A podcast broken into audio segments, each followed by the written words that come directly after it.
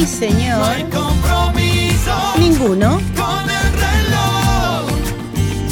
Porque hoy, hoy es domingo. No hay nada mejor. Que contarte una historia. Hoy, hoy es domingo. Ajá. No hay compromiso Salvo conmigo. con el reloj. Porque hoy, hoy es domingo. No hay nada mejor. Que escuchar la folclórica de Nacional. Hola queridos y queridas orejas de la folclórica de Nacional, bienvenidos y bienvenidas al programa número 17 de Contame una historia, en donde desde comienzos de año venimos acompañándolos todos los domingos de 7 a 8 de la mañana por la folclórica, obviamente, de la Radio Nacional. Gracias por los mensajes enviados en los programas anteriores. Bueno, espero que nos vuelvan a acompañar este domingo, ya saben, el matecito en la cama y la radio en la mesita de luz, o por lo menos eso hacía yo unos veintipico de años atrás, bueno, no tantos años.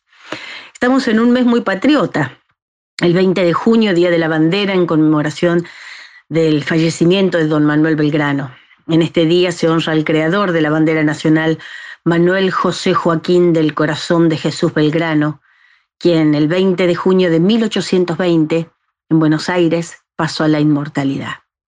Y también este año, precisamente, el 17 de junio, pero allá en 1821, eh, este año obviamente se cumplen los 200 años de uno de los viles asesinatos de la historia argentina, el asesinato de don Martín Miguel de Güemes, valiente defensor de la patria en nuestro norte. Sin él, don José de San Martín no hubiera podido jamás lograr el cruce de los Andes. Don Martín atajaba los godos en el norte para que don José, estando los españoles distraídos por allá, pudiera pergeñar el tan ansiado cruce para liberar al hermano país de Chile y al Perú. Todos nuestros conductores y conductoras de Nacional vamos a hablar algo de don Martín, incluso alguna de nosotras, yo por ejemplo, tengo el honor de participar cantando en un homenaje a este, a este gran gaucho, caudillo, patriota. Pero hoy quisiera contarles la historia de dos de las mujeres que lo acompañaron durante toda su vida.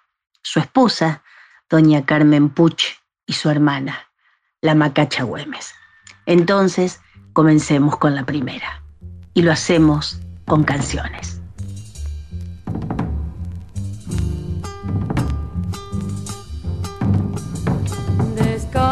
Descansa mi patria, nadie oyará tu confín. Porque ve la noche y día los ocho de Don Martín. En la frontera de Salta no hay ejército, señor.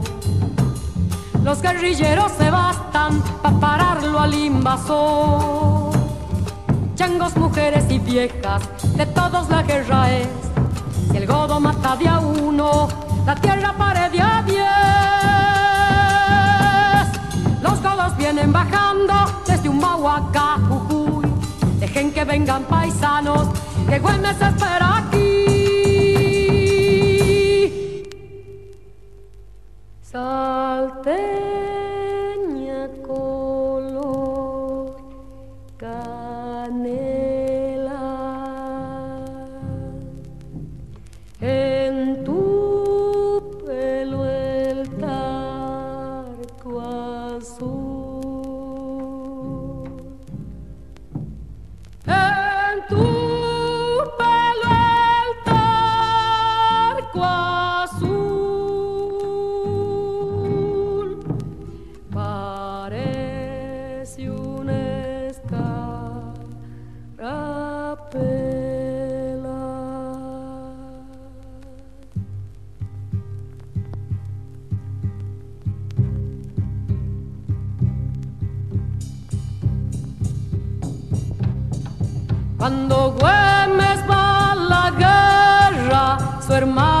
lleva un arcón para su espada, sus balas y sus cosas de varón. En Salta nació la patria, en Jujuy comienza a andar, montada y con guardamontes. ninguno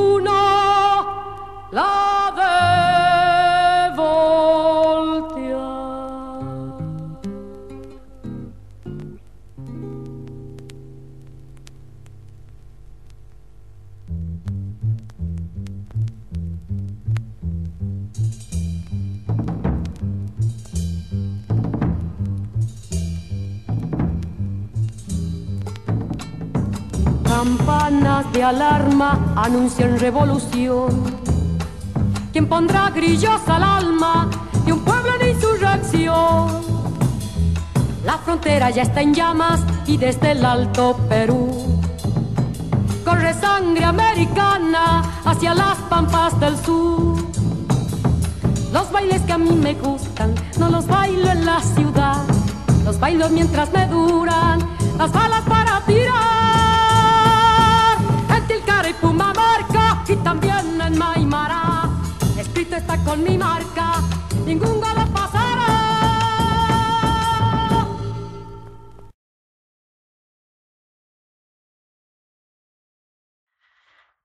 Cuando nació le pusieron el nombre de Margarita del Carmen Puch y Velarde, pero la historia la conoció como la hermosa Carmencita Puch de Güemes. Carmen tenía cuatro hermanos varones que con el tiempo lucharían junto a su esposo. Ellos eran Juan de la Cruz, Dionisio, Jerónimo y Manuel.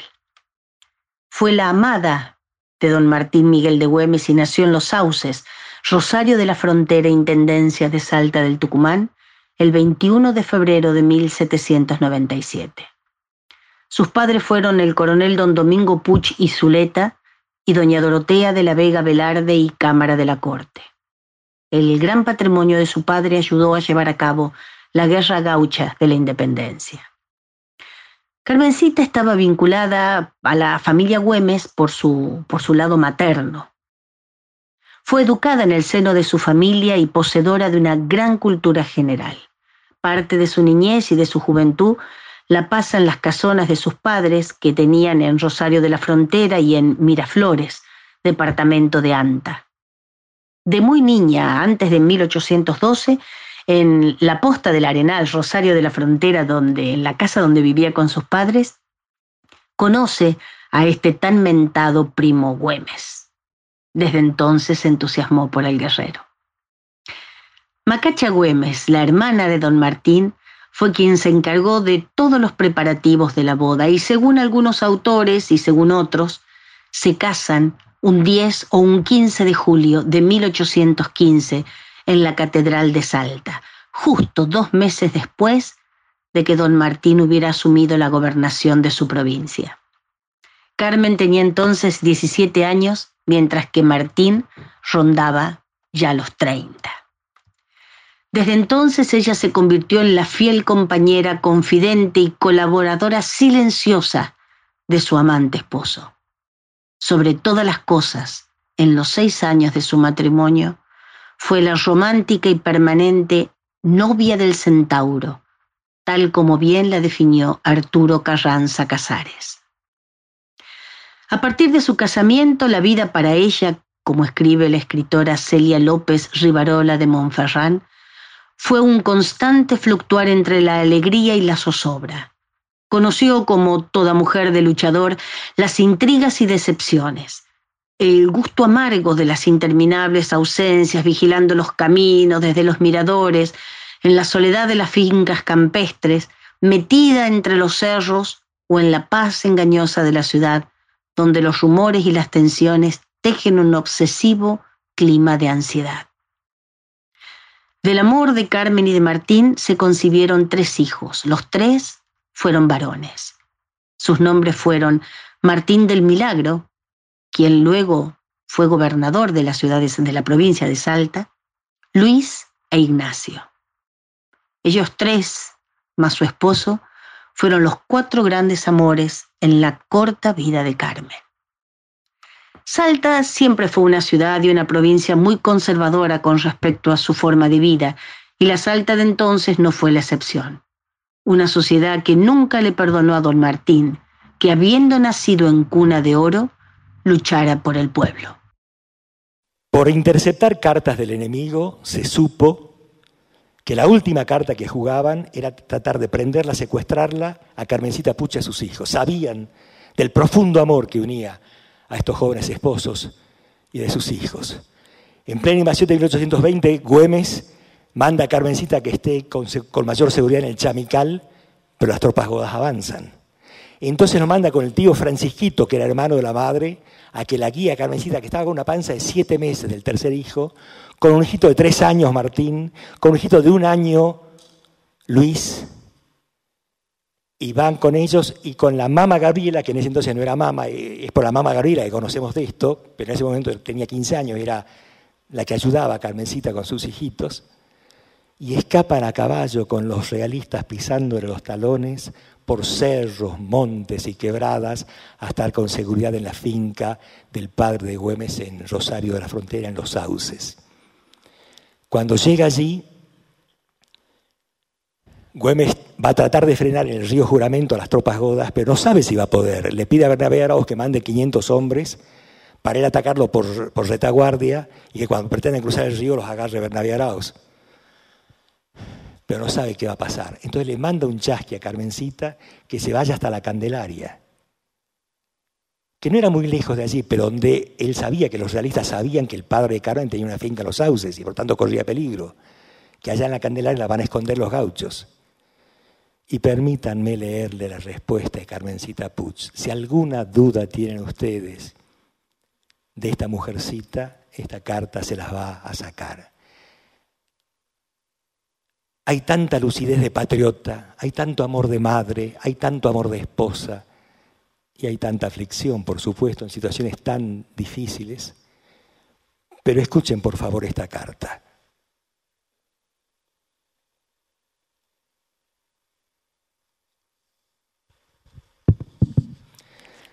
Sauces, 9 de junio.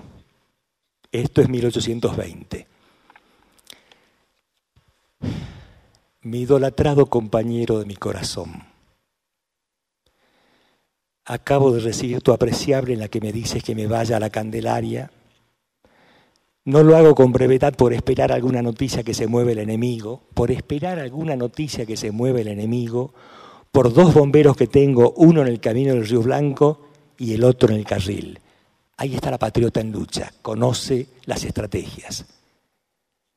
Ahora mismo he mandado a don Juan Rodríguez hasta donde está Gorriti a que le diga que en el momento que haya algún movimiento me haga un chasqui. Ahí está la patriota.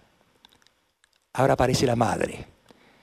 El principal motivo de no irme es estar mi Luis, el hijito de un año, muy enfermo, con la garganta llena de fuegos y con unas calenturas que vuela. Hoy me he pasado llorando todo el día de verlo tan malito. Ahora se me ha mejorado con una toma de magnesia. Lo ha hecho vomitar y evacuar mucho, aunque ha quedado muy caidito, pero se le ha minorado la calentura. No creas que estas sean disculpas por no irme. Pregúntale a mi tío cómo está mi Luis. No tengas cuidado. Estoy con seguridad. Y ahora viene el amor de esposa, de mujer. Mi vida, mi cielo, mi amor. Por Dios, cuídate mucho y no vas a estar descuidado. Mi rico, ¿cuándo será el día que tenga el gusto de verte y estrecharte en mis brazos y darte un millón de besos en mi rica jetita?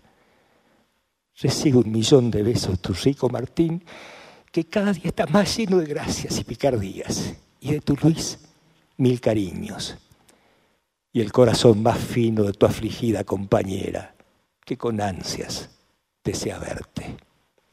Tu Carmen. Posdata, expresiones de padre y hermanos. Y el sobrescrito, ¿saben qué decía? Al señor coronel mayor don Martín Miguel de Güemes, donde se halle.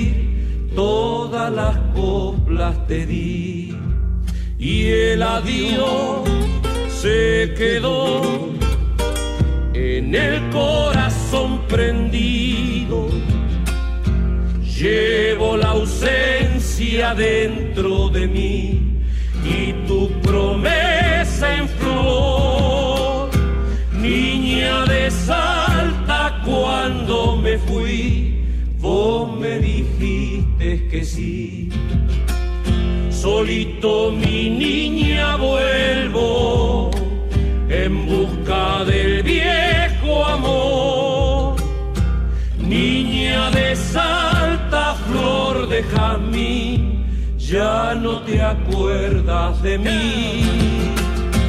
Niña de Salta, flor de jazmín, todo mi amor por ti. Según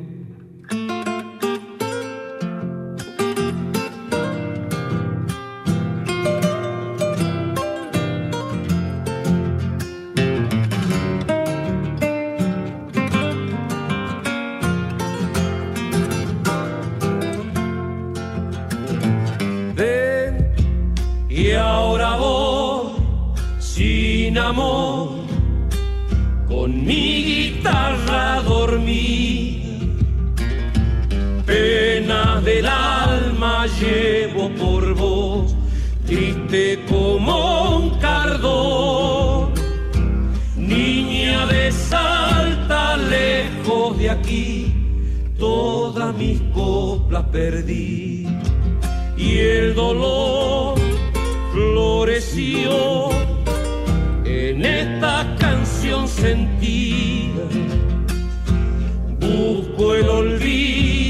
por donde voy y ando penando así. Niña de Salta, cielo de abril, me voy muriendo por ti. Solito mi niña vuelvo en busca del viejo amor. Niña de Salta, flor de jazmín, ya no te acuerdas de mí. Niña de Salta, flor de jazmín, todo mi amor por ti. Carmen intervino como una diligente diplomática excelente, junto con su cuñada Macacha, en el conflicto entre Güemes y Rondó. Por mediación de ambas y de otras figuras de la provincia, se posibilita la firma del Pacto de los Zorrillos, del cual antes de finalizar el programa les voy a contar de qué se trata. Se hablaba mucho en aquel entonces de la gran belleza física de Carmen, de sus cualidades morales. Decían que hasta el propio Rondó había quedado prendado de su belleza, tanto que la llamó Carmencita Divina. Juana Manuela Gorriti decía de Carmen que era una mujer maravillosa, con todas las seducciones que puede soñar la más ardiente imaginación. En mayo de 1820, Carmen fue amenazada de secuestro, y para ponerla a salvo del enemigo, Martín despachó a su esposa resguardándola desde la capital hasta el cuartel de Chamical. En ese éxodo forzoso, Carmen estaba acompañado de sus dos hijos pequeños, Martín, que tenía apenas tres años, y Luis, que tenía uno. Ella estaba embarazada de siete meses de su tercer hijo, Ignacio. Como el ejército invasor seguía avanzando hasta cerca del propio cuartel patriota, todo el conjunto debe volver a emprender un viaje, perseguidos por el enemigo trepaban y descendían cuestas y quebradas. Así, acompañados por el tío de Carmen, el capitán Francisco Velarde, la familia pudo llegar hasta la estancia paterna de los Sauces, en Rosario de la Frontera. Ya allí, don Martín, su esposo, le aconseja trasladarse una vez más a la, Candelaria, la más cerca de las estancias de Tucumán, para verlos alejados de todo peligro. Romero Sosa ha dicho de Carmen, no fue mujer al servicio de las armas ni tampoco elemento de epopeya. Fue, sí, apacible compañera que dulcificó la vida de un héroe, compartió sus triunfos y levantó el ánimo de éste en los momentos de decepción o de amargura. Así sencilla y humanamente, Carmen Puch llenó su página en la historia argentina, trascendiendo del medio local de Salta y de Jujuy en tiempos de la Guerra de la Independencia. Enterada del asesinato de su amada Martín, es llevada a los sauces a casa de sus padres. Luego fue conducida en extrema debilidad física a la ciudad de Salta, donde pasó un tiempo en la isla con su prima cesárea de la corte de Romero González. Corta su cabello, frecuentemente alabado por su esposo, cubre su rostro con un velo negro y elige el rincón más oscuro de la casa. De allí no se movió en ningún momento, sin escuchar los ruegos y llantos de su padre ni de sus hermanos.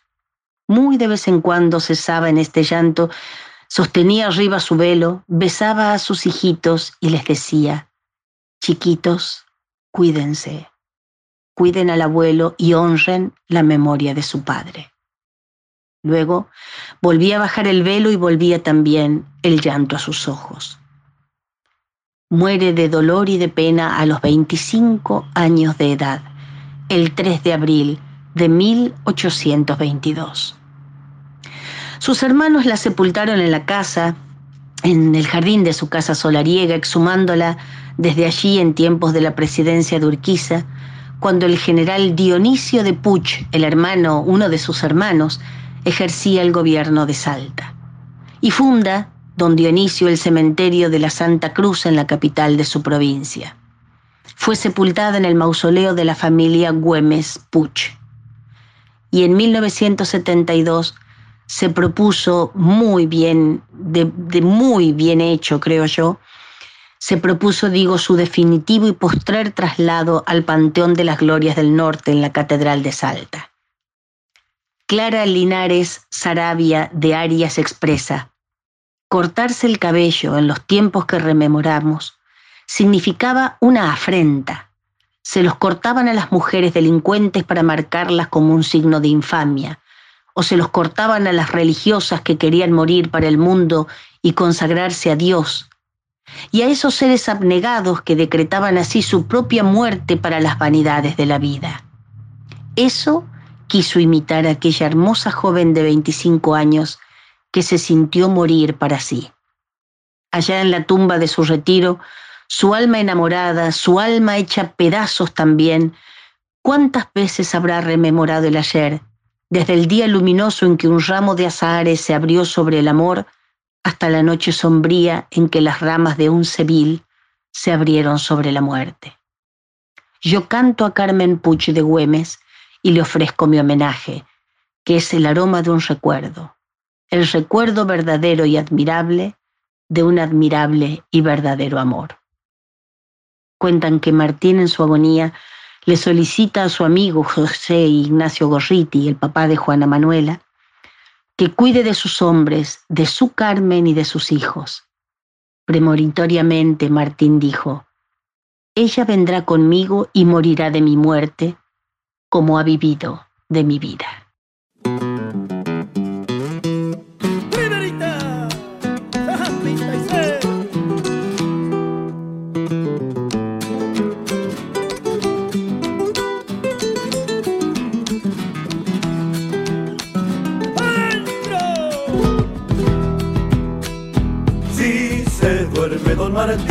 No habrá ninguno que duerma, pues le ha de velar el sueño toda la tierra despierta.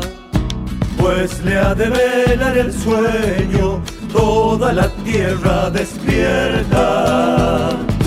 Que monten los infernales la guardia de las estrellas los ponchos colorados cubran toda la frontera. Y los ponchos colorados cubran toda la frontera. Corazón de Guayacán, Juan Martín Miguel de Güemes, por la falta de los cerros, baja tu nombre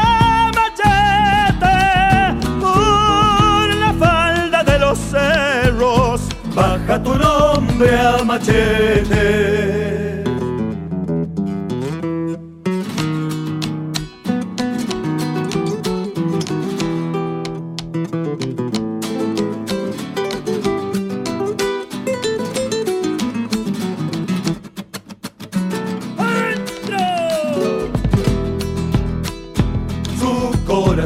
de caudillo cayó en la tierra caliente y un padre nuestro de bombos rezó en el monte su muerte. Y un padre nuestro de bombos rezó en el monte su muerte. Porque los gauchos de Salta los gauchos de Martín llevaban cuando peleaban una zamba entre los dientes. Llevaban cuando peleaban una zamba entre los dientes.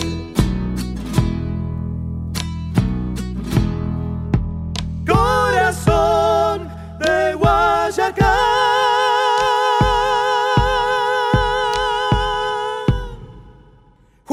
Martín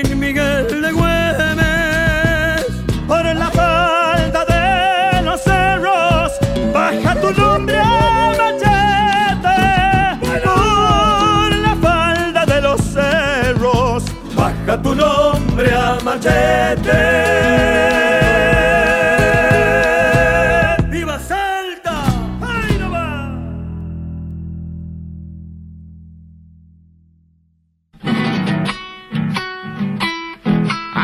Martín Güemes, barba florida y entera, con sus gauchos infernales defendiendo la frontera.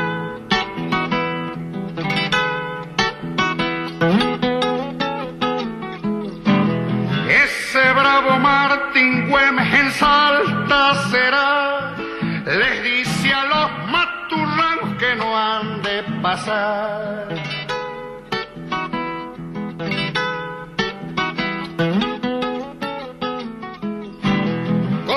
gaucho fronterizo el norte guardó, los tuvo a los godos locos cuando les cayó.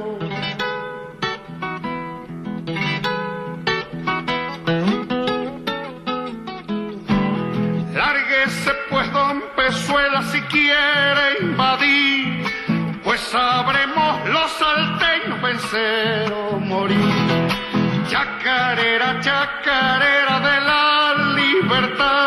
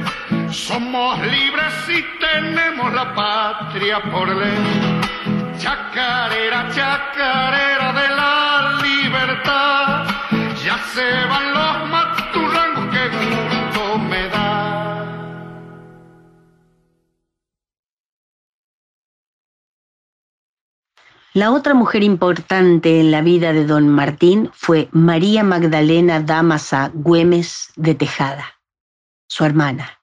más conocida como la Macacha Güemes. Ella nace un 11 de diciembre de 1787. Sus padres fueron don Gabriel de Güemes y Montero, quien en ese momento oficiaba de tesorero real de la corona española, y doña Magdalena Goyechea. Fue la hermana, la consejera y la amiga de su hermano Martín. De muy pequeña, a los cinco años de edad, aprende a leer y fue educada en su propia casa, por su familia, específicamente por su papá que ofició de maestro.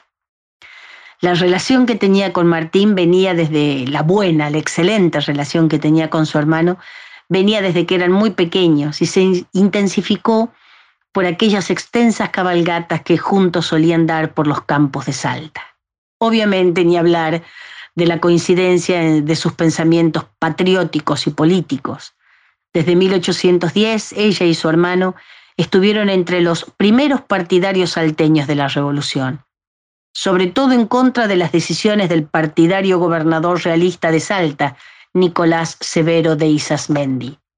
Obviamente, por supuesto, ellos estaban en contra este, de esta política.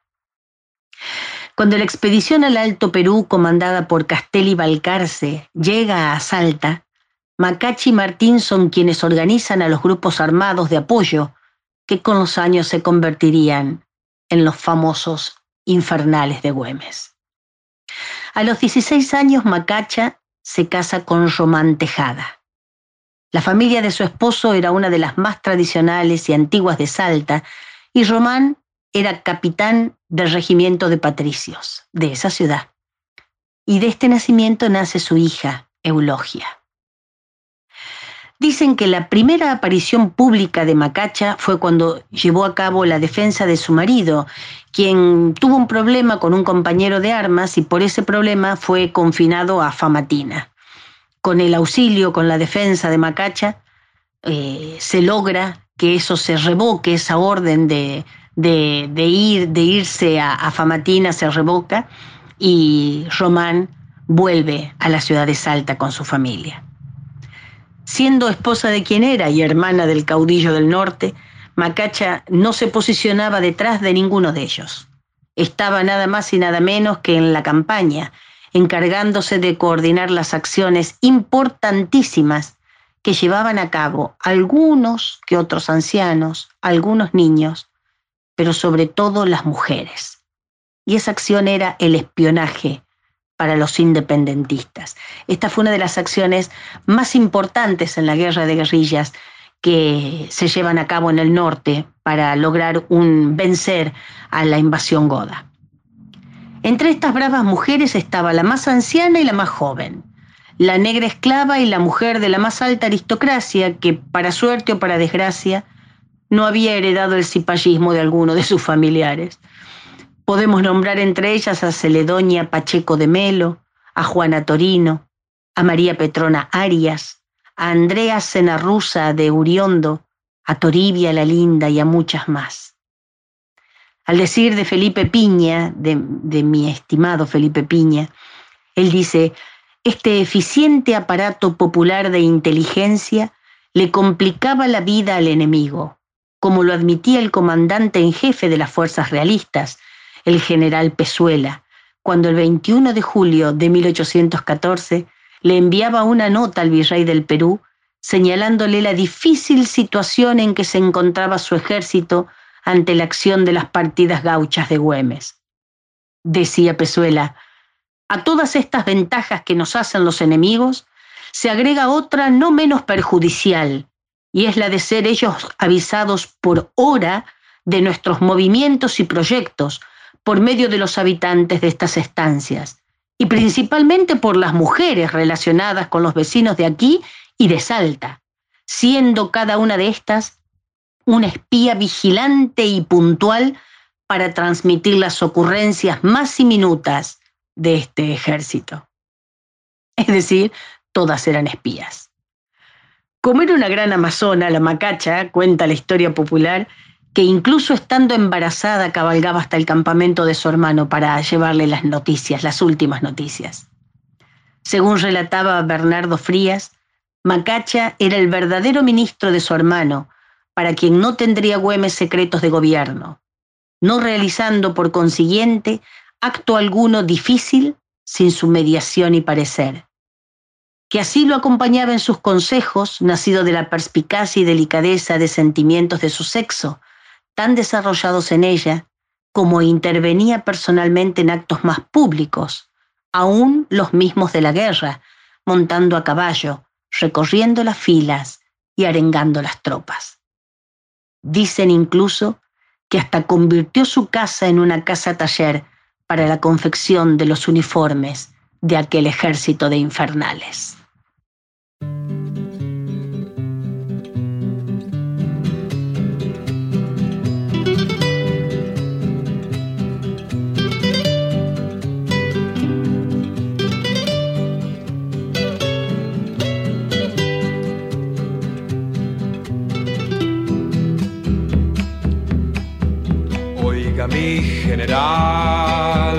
Ahí está el invasor, ya están pisando el norte, fusil y cañón.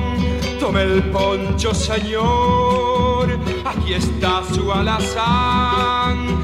Cuando usted lo disponga, los vamos a parar.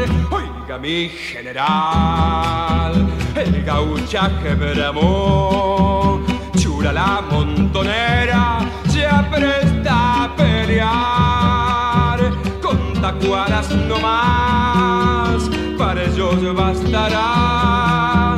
Si nos tocan la patria, nadie quedará.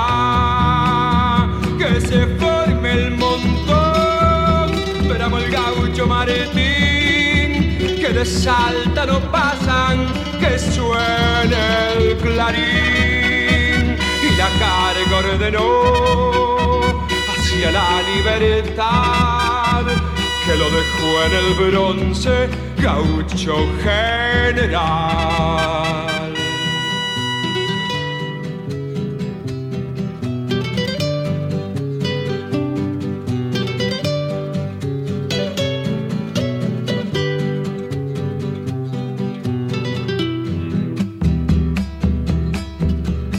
Ese general que las balas ya son aguijones de muerte buscando el valor. Hay cañones allá y cien lanzas aquí, pero un grito en la sangre, la patria o morir. Oiga mi general ya se van, no los ve, las espaldas vencidas de orgullo y poder. Oiga el pueblo cantar, son coplas para usted. La frontera del norte ya es libre otra vez. Que se forme el montón, veramos el gaucho Martín salta no pasan, que suene el clarín y la carga ordenó hacia la libertad que lo dejó en el bronce gaucho general. Gaucho general, gaucho general.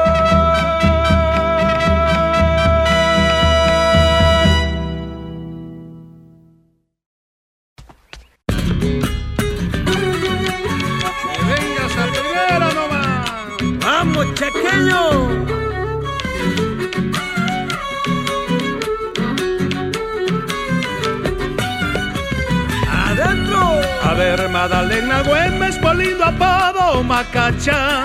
Allá andan los infernales cayendo de punta y hacha.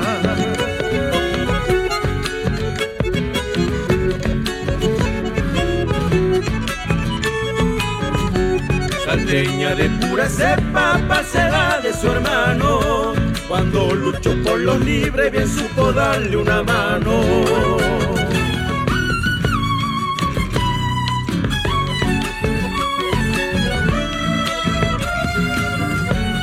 También lució en los talones, pero según y conforme al soldado de la patria haciéndole el uniforme. Que viva Macacha Güemes por su valor y coraje, revistando de a caballo la tropa de su gauchaje. Era un junco del Minuela hermana del guerrillero. Quien la viera de a caballo con la chaqueta de cuero, cubrir vacantes de sangre en los rudos entreveros. El poncho en sus hombres puras nostalgias del terciopelo y se han hecho para la guerra sus ojos color de acero. Macacha, Macacha Güemes se ha contagiado de hierro, ya no la nombran los pianos, los pianos quedaron lejos, para siempre la ganaron las espuelas sin sosiego, los tambores de voz ronca y el clarín del entrevero. Señora Macacha Güemes, mujer de Roma tejada, la patria le debe gloria por noble y determinada.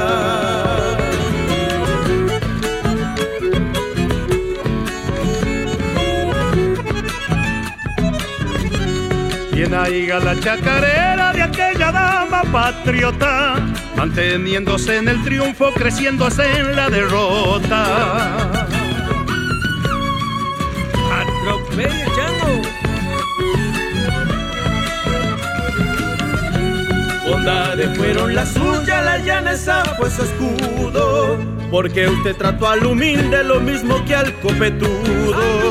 Que viva Macacha Güemes por su valor y coraje, revistando de a caballo la tropa de su gauchaje.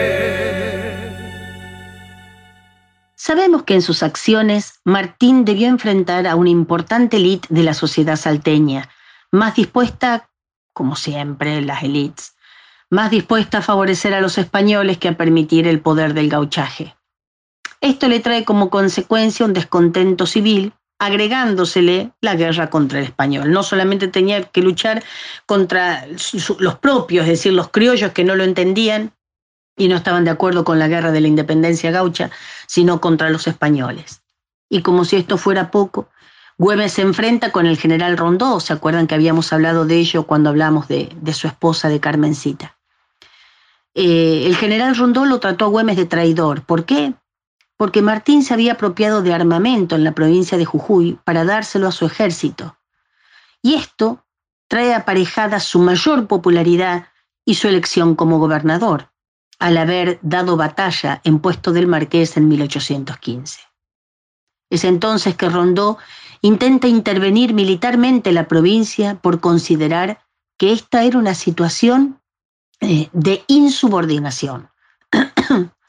Macacha ofició de mediadora y tras entrevistarse con ambos, junto con Carmencita Puch, logra un pacto de no agresión, que es este famoso pacto de los cerrillos, que además establecía la continuidad del ejército de gauchos bajo la dirección de don Martín Miguel. La llamada Paz de los Cerrillos, firmada el 22 de marzo de 1815, gracias a la mediación, como dijimos, de Macacha y de, y de Carmencita, establecía que Salta seguiría con sus métodos de guerra gaucha bajo la conducción de Güemes y brindaría auxilio a las tropas enviadas desde Buenos Aires.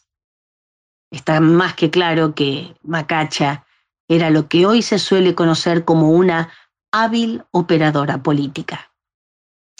El 5 de mayo, gracias a todo esto, fue elegido por votación popular don Martín Miguel de Güemes, gobernador de Salta, siendo así el primer gobernador en no ser colocado a dedo en las provincias por Buenos Aires. Mientras Miguel se encontraba con sus infernales fuera de la ciudad, la que tenía las riendas del gobierno salteño era la Macacha. Muchas veces se encargó de desmantelar conspiraciones en contra de su hermano. Así, en 1819, por ejemplo, los opositores a Güemes crearon una especie de partido, un movimiento que se dio en llamar la Patria Nueva. Y entonces ella se encarga de crear junto a José Ignacio Gorriti la Patria Vieja, que aseguraría el poder del caudillo hasta su asesinato. Cuando ocurre la muerte de su hermano por una herida de bala, tras un enfrentamiento con el coronel José María Valdés en su casa de Salta, esto se desmorona. El asesinato o la trampa, mejor dicho, la trampa realista, sucede en lo que eran las calles La Amargura, hoy conocida como calle Balcarce, donde tenían mi casa, la casa mis abuelos paternos, y la calle Yossi, actualmente conocida como España. Es decir, en las hoy Balcarce y España estaba la casa donde, según algunos historiadores cuentan, Macacha le había enviado una nota a don Martín diciéndole que lo esperaba. Cuando el, el, héroe llega a la casa y su hermana le dice que ella no había enviado nada, ahí se dan cuenta recién que habían sido víctimas de una trampa realista. Martín es baleado un 7 de junio, agoniza durante 10 días y fallece el 17 de junio de 1821.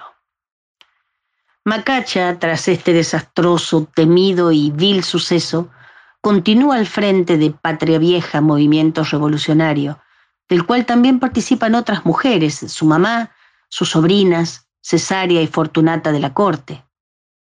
Pero el panorama para los y las huemistas, después de la muerte del general, no era bueno. Fue encarcelada, junto con su madre y otros simpatizantes, por el gobernador, el entonces gobernador José Antonio Fernández Cornejo. Es allí que cuando ella es encarcelada se produce la llamada Revolución de las Mujeres. El gauchaje, obviamente con todas sus mujeres, se subleva y saqueó a Salta para liberar a la madre y a la hermana del caudillo. Y si don Martín era llamado el padrecito de los pobres, a Macacha se la conocería desde ese momento como la madre del pobrerío. Este hecho desencadena el derrocamiento de Fernández Cornejo, es decir, del gobernador, y su reemplazo por Gorriti. Macacha continúa participando de la vida política en forma muy activa y mm, sostenía Frías que dice, todas las revoluciones, conjuraciones y sediciones ocurridas en Salta, desde el comienzo de la Guerra de la Independencia hasta la caída del gobernador Latorre en 1835, fueron hechas por mujeres que habían tomado la política como oficio propio de su sexo. Macacha muere en su querida Salta el 7 de junio de 1866. Sus cenizas se encuentran en el mausoleo familiar del cementerio de la Santa Cruz de Salta.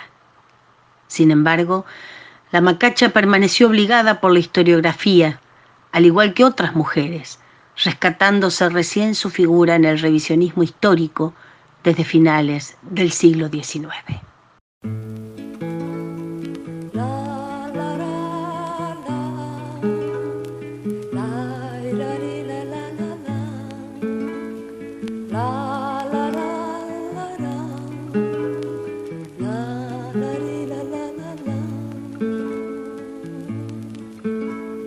Macacha, duermes tus ojos, son dos luceros en guerra, por eso hasta las guitarras te copiaron las caderas.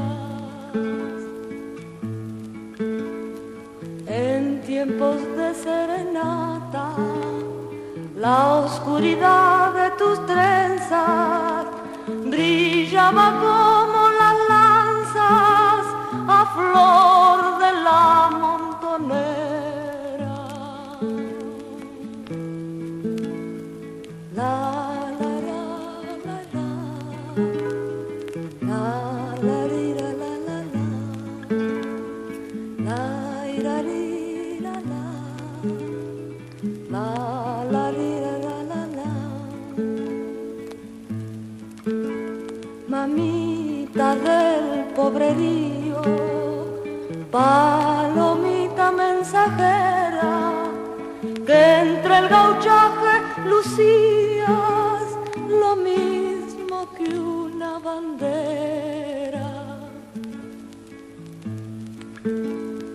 Macacha, Güemes muchacha, fibra de miel y azucena, tus ojos negros mojaron de amor la noche salteña.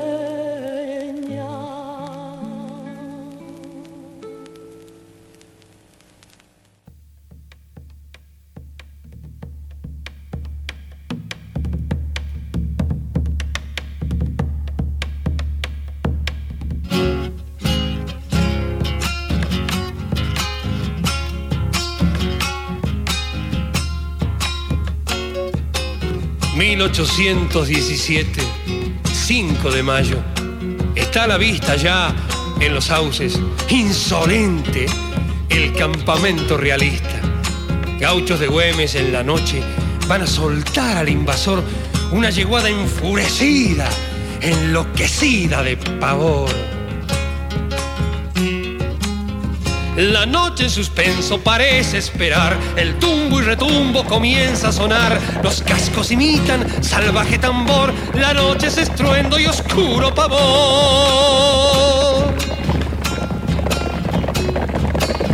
Los duendes del cerro de guardia estarán, laureles y cedros allí velarán, alturas del se asombran también, yeguadas salvajes sin rumbo se ven.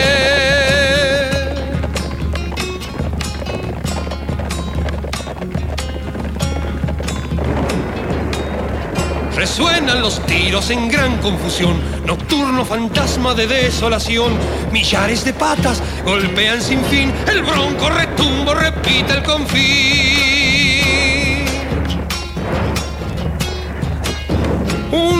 De yeguas de extraño furor consume el desastre del campo invasor. El día descubre la gran mortandad, bravía defensa de la libertad.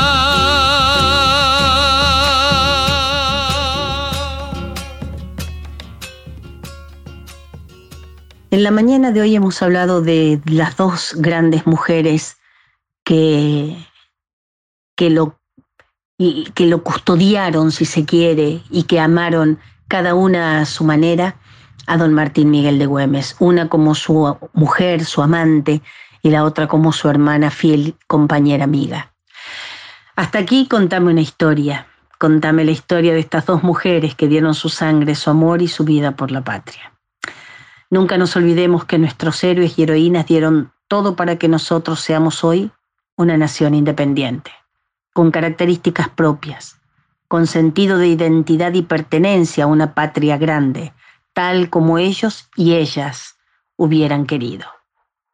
Espero, espero sinceramente que le hayan gustado estas notas, gracias a todos aquellos y a todas aquellas que escriben, que me escriben. Voy a nombrar eh, a un querido escritor y a una querida escritora y en ellos dos sintetizar quizá a toda la gente que he mm, leído para poder escribir estas palabras hoy, resumirlas, sintetizarlas y poder decírselas a ustedes. A mi querida Araceli Bellota y a mi estimado Felipe Piña. Eh, son dos, dos artistas, no son poetas, no son escritores, son dos artistas de las, de las letras. Gracias una vez más a ustedes por haberme acompañado un domingo.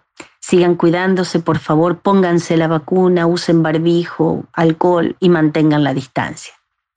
Busquen en los eh, sitios web la nueva versión federal de la samba del gaucho guerrero, que por iniciativa de nuestra radio nacional, es decir, la radio de todos y de todas, hemos grabado. Ahora les voy a decir quiénes la grabamos. Jacinta Condorí, Irione, Micaela Chauque, el grupo Aire, la guitarra del Colo Vasconcelos, la guitarra eléctrica, bajo, percusión y teclados de- del Marce Predacino y también la voz de la voz mía, la voz de quien les habla. Muy bien 10, dirían las maestras para la Radio Nacional, que se está poniendo a la cabeza, que es punta de lanza en tomar conciencia y sentido de identidad federal con esta clase de acciones, con esta clase de grabaciones. Bravo, bravo, bravísimo por nuestra radio. No dejen de visitarme en mis redes sociales y en las redes de la radio, por supuesto. Mis direcciones son yamila.cafrune.oficial en Instagram y Yamila Cafrune en Face. Y si no me escriben al info yamilacafrune arroba gmail.com. Acuérdense, info yamilacafrune arroba gmail.com. Info yamilacafrune todo junto. Y bueno, nunca dejen de repetir y de repetirse que juntos somos inquebrantables, separados, indefendibles. Hasta el domingo que viene, si Dios quiere.